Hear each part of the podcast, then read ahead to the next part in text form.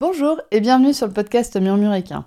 Moi c'est Audrey et tous les vendredis, je vous partage un maximum d'informations et de pistes de réflexion sur des sujets autour de la santé et du bien-être, autant équin qu'humain. L'objectif de ce podcast est de vous apporter de la sérénité et de la sécurité dans votre couple cheval-cavalier en vous permettant de gagner en compréhension du monde équin sans jugement, mais surtout avec une bonne dose d'humour, de bonne humeur, de passion et d'ouverture d'esprit. Bonne écoute Bonjour à toutes et bienvenue sur ce nouvel épisode du podcast Murmuréquin. Aujourd'hui, on va parler de la vraie vie de propriétaire et donc on va aussi aborder le sujet de la santé mentale du propriétaire de cheval. Si tu écoutes fréquemment ce podcast, tu sais que la santé mentale du propriétaire de cheval, c'est un de mes chevaux de bataille. C'est un des sujets auxquels je tiens énormément et sur lequel je reviens souvent. Donc si le sujet en particulier de la santé mentale t'intéresse, tu peux notamment écouter l'épisode 34 du podcast Murmuricain qui est dédié à la santé mentale du cavalier. Dans l'épisode que tu es en train d'écouter, on va mettre le focus sur la santé mentale du cavalier, mais surtout sur cette euh, différence qu'il peut y avoir entre la vie rêvée de cavalier propriétaire et bah, la vraie vie, en fait, de propriétaire de cheval. Et on va le faire au travers de la santé de nos chevaux. L'épisode que tu es en train d'écouter, il a été issu de plusieurs réflexions qui m'ont poussé à enregistrer cet épisode aujourd'hui. Donc je vais un peu rendre à César ce qui est à César et te dire d'où est venue cette réflexion. La première partie de réflexion, c'est l'épisode précédent, donc l'épisode 113, qu'on a enregistré avec Marine, où on parle de son cheval Hawaï, au sujet de la gestion d'un cheval PSSM. Et l'échange avec Marine m'a vraiment fait prendre conscience que bah, c'était important de parler des différences qu'on pouvait avoir entre faire bien pour son cheval et faire toujours au mieux pour son cheval, et de comment s'adapter à son cheval. Donc on va revenir dessus aujourd'hui. Et ensuite, il y a deux autres podcasts qui m'ont poussé à poster euh, cet épisode de podcast. Il y a l'épisode génial de la niche aventure sur le sujet de la vraie vie d'un propriétaire de chien. Donc c'est l'épisode DLN 16, donc dans la niche 16. Je t'invite vraiment à aller écouter ce podcast si tu as un chien. Il est vraiment super, super intéressant. Et ensuite, il y a eu les deux épisodes tout aussi géniaux du journal d'Iggy sur la cohabitation chien-cheval. Oui, décidément, c'est des chiens qui ont inspiré cet épisode sur les propriétaires de chevaux. C'est les épisodes 39 et 40 que Fanny a enregistrés donc sur son podcast Le Journal d'Iggy, qui parle de la cohabitation chien-cheval, et notamment, moi ce que j'ai beaucoup aimé, c'est les images d'Épinal qu'on peut avoir de notre tête quand on a un chien et qu'on est aussi cavalière, de cette image du, du, chien qui suit le cheval qui est au galop dans un champ, sans, en liberté, totalement indépendant, et qui arrive très très bien à évoluer, enfin les deux arrivent très très bien à évoluer ensemble, et ces images sont pas toujours vraies. Donc aujourd'hui, on va parler de la vraie vie d'un propriétaire de chevaux, et on va essayer de démonter certaines images d'Épinal qui sont dans nos têtes et qui sont en fait pas du tout dans la vraie vie, mais pour autant, on a ces images qui sont présentes dans notre historique populaire, qui sont présentes sur les réseaux sociaux actuellement, qui sont présentes dans notre éducation, et donc mon but aujourd'hui, c'est de vous faire réfléchir sur l'équilibre du couple cheval humain, notamment d'un point de vue de la santé de nos compagnons à crinière. Tout cet épisode pourrait se résumer en fait en trois mots, trouver l'équilibre. Trouver l'équilibre pour le cheval dans les soins et trouver l'équilibre pour l'humain dans les soins de son cheval. Donc aujourd'hui, on va réfléchir ensemble à qu'est-ce qui fait qu'un propriétaire peut être épanoui au contact de son cheval via les soins qu'il peut lui faire. T'es prête? Alors c'est parti Comme je te l'ai dit, tout cet épisode, ça va être de trouver l'équilibre. Donc, si on prend cette image d'équilibre, si on prend une balance, il y a deux plateaux, un de chaque côté. Les plateaux peuvent être plus ou moins chargés. Et au milieu, il y a la pointe de la balance qui permet de faire l'équilibre.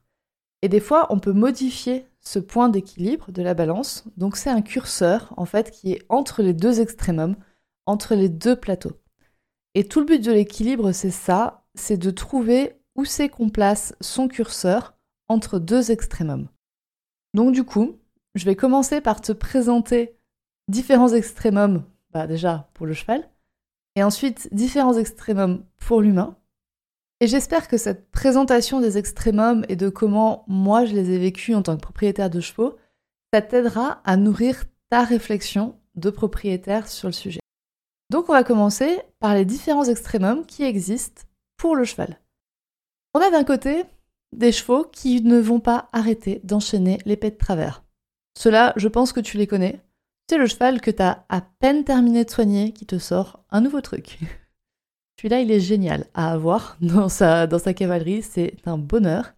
Et moi, j'ai eu le cas avec Whisper. C'est-à-dire que Whisper, on lui a diagnostiqué une première pathologie, la PSSM. Six mois après, on commençait à s'en sortir de la PSSM. On a, on a découvert la maladie de Lyme. Et puis, un an après la maladie de Lyme, on commençait à s'en sortir. Et là, le vétérinaire m'a dit Bon, Madame Henri, vous savez, moi, votre cheval, je pense qu'il est aussi naviculaire. J'aimerais bien lui faire des radios. Qu'est-ce que vous en dites? Et là, j'étais là Mais non, vous êtes sérieux, il peut pas être en plus naviculaire. Et il m'a dit Bah, si, je, pense qu'il l'est. On va faire les radios pour vérifier. Mais c'est vrai que je voulais pas vous le dire parce qu'en fait, euh, vous aviez déjà beaucoup, beaucoup de choses à gérer. Et ben, en effet, il était naviculaire. Donc, on a vraiment enchaîné l'épée de travers au fur et à mesure. Donc ça, c'est mon whisper. Et de l'autre côté, j'ai Alpha. Alpha, c'est une assurance santé à lui tout seul. Alpha, je l'ai depuis 6 ans et demi.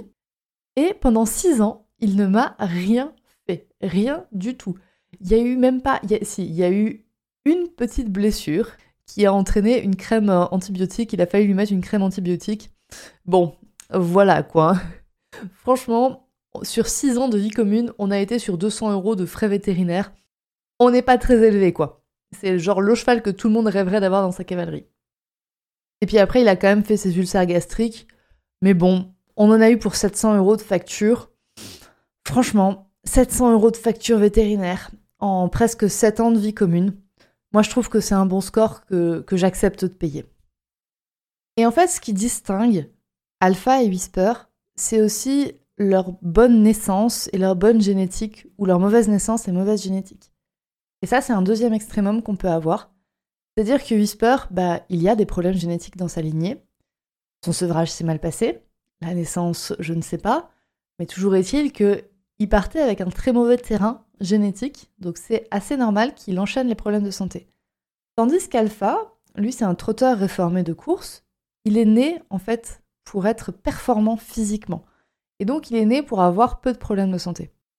Il a été élevé dans cette optique d'être rentable. C'est affreux dit comme ça, mais la rentabilité, ça passe par une bonne santé. Donc il y a eu une différence entre leur patrimoine, enfin il y a une différence entre leur patrimoine génétique qui explique que j'ai deux chevaux, j'en ai un qui m'enchaîne l'épée de travers et j'ai l'autre qui a une assurance santé à lui tout seul. Donc ça c'est un extrémum, enfin c'est deux extrémums à prendre en compte aussi chez vos chevaux. Est-ce que ton cheval a été bien né, bien élevé? Ou est-ce que en fait, euh, dès le départ, il partait avec euh, des parents de merde, on va dire, avec des parents qui avaient peut-être aussi des problèmes de santé, avec des parents qui avaient des problèmes génétiques, avec des parents qui avaient des fragilités, qui étaient plus ou moins observées. Je pense notamment à toutes les juments qui sont mises à la reproduction parce qu'elles ont des problèmes de santé. Vous savez, la jument qui a fait 4-5 euh, tendinites, donc on en a marre de lui soigner ses tendinites, donc on la met comme reproductrice. Bon, bah faut peut-être pas s'étonner que le poulain il, il chope des tendinites tout le temps, quoi même s'il n'y a, pas, a pas de lien prouvé entre génétique et tendinite. Mais bon, s'il y a des fragilités chez un, chez un des parents, on peut se douter que le poulain risque de présenter aussi ces fragilités.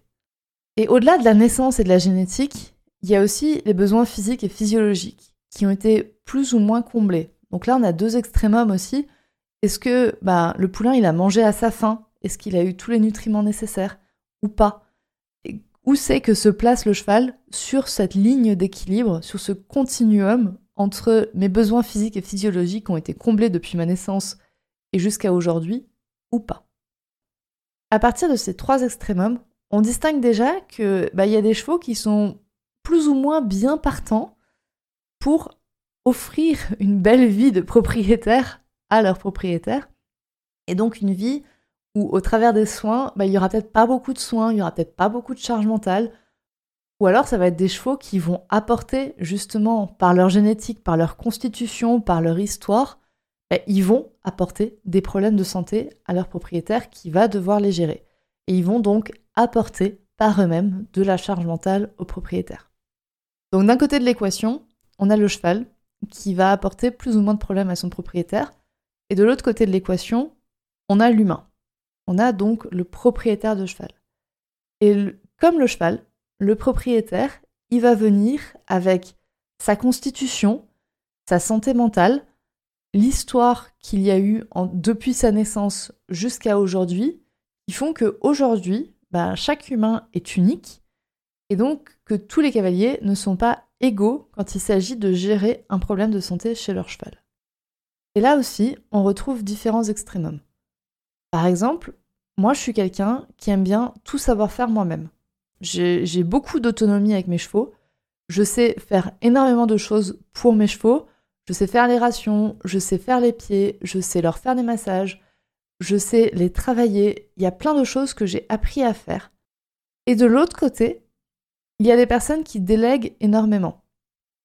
Aucun de ces deux extrémums n'est mauvais et aucun de ces deux extrémums n'est bon.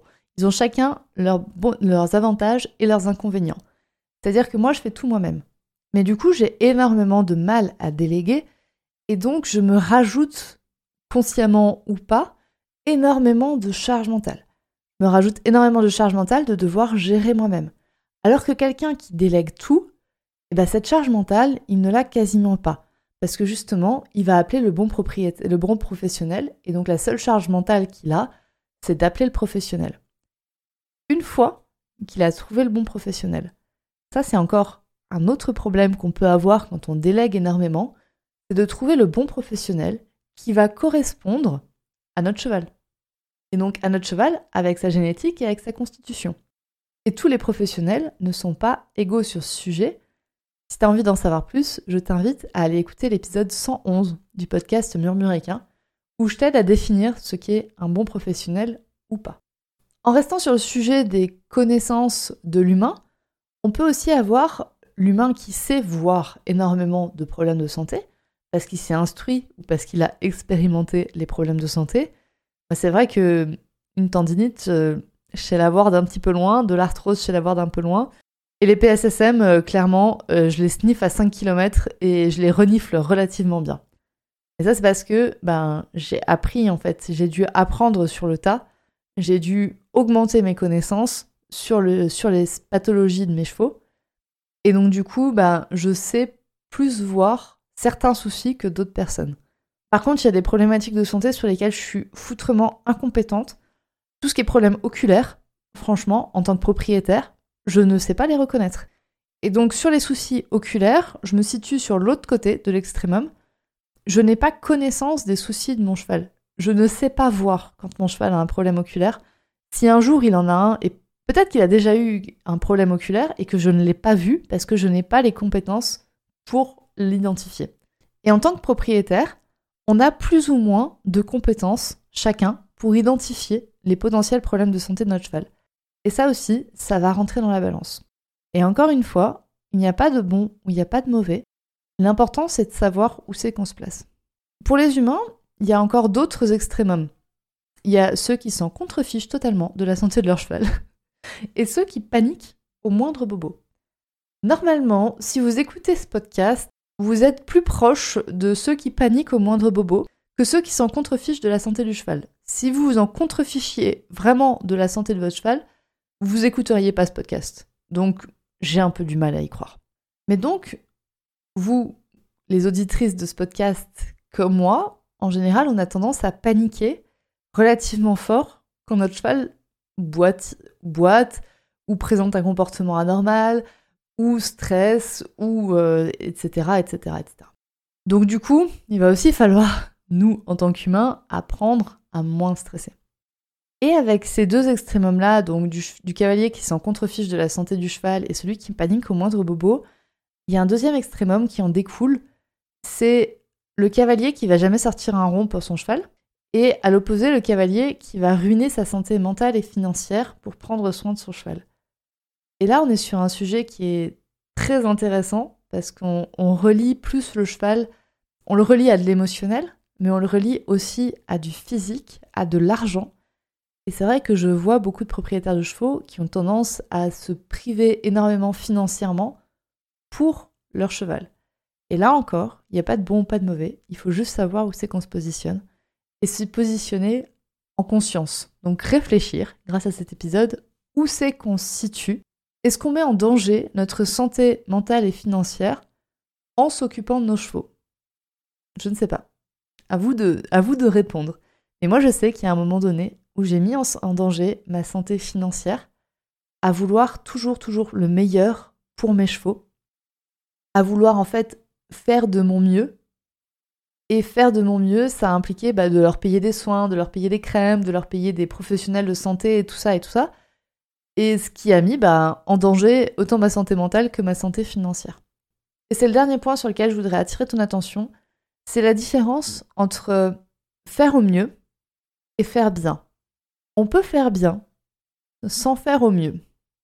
Et là, on est toutes différentes. C'est à nous de choisir où c'est qu'on positionne notre bien en fonction de tout ce qu'on a vu avant. Donc en fonction de notre cheval, de sa constitution, de son histoire. Est-ce que c'est un cheval qui enchaîne l'épée de travers parce qu'il a une mauvaise naissance et parce qu'il a un mauvais patrimoine génétique et qu'en plus ses besoins physiques et physiologiques euh, jusqu'à présent ont été mal comblés? Ou à l'inverse, est-ce qu'on a un cheval qui a une assurance santé parce qu'il est bien né, qu'il a été bien élevé et qu'il a eu tous ses besoins physiques et physiologiques qui ont été comblés? Et de l'autre côté, il y a nous, les humains. Est-ce qu'on délègue ou pas? Est-ce qu'on est qu'on arrive à voir les soucis de santé de notre cheval ou pas? Est-ce qu'on s'en contrefiche de la santé de notre cheval ou est-ce qu'on panique au moindre bobo? Est-ce qu'on est capable de ruiner sa santé mentale et financière ou pas? Et donc, il y a tout ça à définir pour se dire est-ce que je fais au mieux ou est-ce que je fais bien? Et c'est quelque chose par lequel moi je suis passée parce que je voulais vraiment faire au mieux pour mes chevaux et je me mettais énormément de pression pour que mes chevaux aient le moins de problèmes de santé possible. Et ensuite, il y a eu l'autre opposé, où j'en parle un peu donc dans l'épisode 113 avec Marine, où en fait j'ai lâché prise. Et moi l'important c'est que mes chevaux, bah, ils vivent bien dans leur pâture. J'ai lâché mes, les envies de performance sportive pour mes chevaux pour me permettre de faire bien et donc de mieux vivre moi en tant qu'humaine. Je voulais attirer aussi votre attention sur quelque chose, sur la différence entre la gestion de santé chez les chevaux et chez les humains. On est exactement sur la même chose. C'est-à-dire que si votre cheval, vous lui faites voir l'ostéopathe deux fois par an et le masseur tous les deux mois, est-ce que vous faites la même chose pour vous? Et en fait, nous, en tant que cavaliers, on est très sensibilisés au coût, avec un T, de la santé de nos chevaux, à combien nous coûte la santé de nos chevaux parce qu'on paye les factures vétérinaires. Mais à côté de ça, on est beaucoup moins sensibilisé à ce même coût sur notre santé mentale et physique à nous en tant qu'humains, parce que merci à la Sécu en France, on ne paye pas nos soins financiers. Et donc du coup, je voudrais que vous réfléchissiez à ça aussi pour vous, et où se trouve l'équilibre entre mon cheval vit bien et moi je vis bien? Moi, je vis bien physiquement et je vis bien mentalement. Et je pense que ça aussi, c'est important de ne pas mettre sa santé mentale, physique, financière, toute sa santé en jeu pour notre cheval. Vous l'avez compris, du coup, si je peux résumer cet épisode, c'est que tous les chevaux ne sont pas égaux face à des problèmes de santé, et tous les cavaliers non plus ne sont pas égaux quand il s'agit de gérer un problème de santé chez son cheval. Chacune d'entre nous place les curseurs entre les différents extrémums là où elle le veut et là où elle le peut, selon ses expériences passées et sa personnalité. Il n'y a pas une seule réalité qui s'applique à tous. Chacune prend soin de son cheval à sa manière, et toutes les manières sont sur un pied d'égalité. Il n'y a pas de compétition à qui prendra le mieux soin de son cheval. Si tu as envie d'en savoir plus sur ton type de personnalité, et donc comment t'aider à prendre soin de ton cheval tout en respectant tes besoins d'humaine, je t'ai mis au point un quiz pour savoir quel type de propriétaire tu es pour ton cheval. Et ce quiz, tu peux le retrouver en description de cet épisode, mais aussi sur le site internet murmure-animal.fr slash quiz. Je t'ai fait une adresse facile à taper, c'est assez facile, c'est murmure-animal.fr slash quiz. Comme ça, tu peux le retrouver facilement et ainsi savoir quel est ton type de personnalité en tant que propriétaire, quel type de propriétaire tu es. Et en répondant à ce quiz, tu découvriras également des ressources supplémentaires pour t'aider à prendre soin de ton cheval tout en respectant tes besoins d'humaine. J'espère que tu aimeras ce quiz. N'hésite pas à me dire ce que tu as pensé de ce quiz sur le compte Instagram at murmure.animal.shiatsu. Je suis vraiment très curieuse de savoir ce que tu en penses et de savoir si ce quiz t'a aidé. En attendant, je te souhaite une bonne réflexion grâce à cet épisode de podcast. J'espère que tu as pu en tirer des pistes pour toi pour bien vivre ta relation avec ton cheval au travers des soins. Et je te retrouve la semaine prochaine pour une interview d'une propriétaire de cheval qui a découvert un problème de santé assez unique assez particulier chez son cheval et qui nous explique comment elle a traversé ses épreuves avec lui. J'espère que tu aimeras la découvrir la semaine prochaine. En attendant, je te souhaite une bonne semaine. Fais des gratouilles à ton cheval de ma part et à très bientôt. et voilà, c'est la fin de cet épisode du podcast Murmuréquin. J'espère que cet épisode vous a plu. Si c'est le cas, n'hésitez pas à venir me le dire sur Instagram ou par mail vous pouvez aussi partager l'épisode à une personne qui veut en apprendre plus sur les chevaux. Et si vous avez envie de soutenir un média qui a comme ambition de propager le savoir au plus grand nombre et ainsi d'améliorer la vie de nos compagnons à crinière, vous pouvez le faire dès aujourd'hui en faisant un don sur le compte Tipeee du podcast Murmurica. Je vous laisse donc le lien de mon compte Tipeee dans la description de cet épisode et je vous remercie au plus profond de mon cœur si vous m'aidez dans le projet fou de ce podcast qui est de rendre le savoir équin toujours plus accessible pour tout le monde. On se retrouve vendredi prochain pour un nouvel épisode. À bientôt!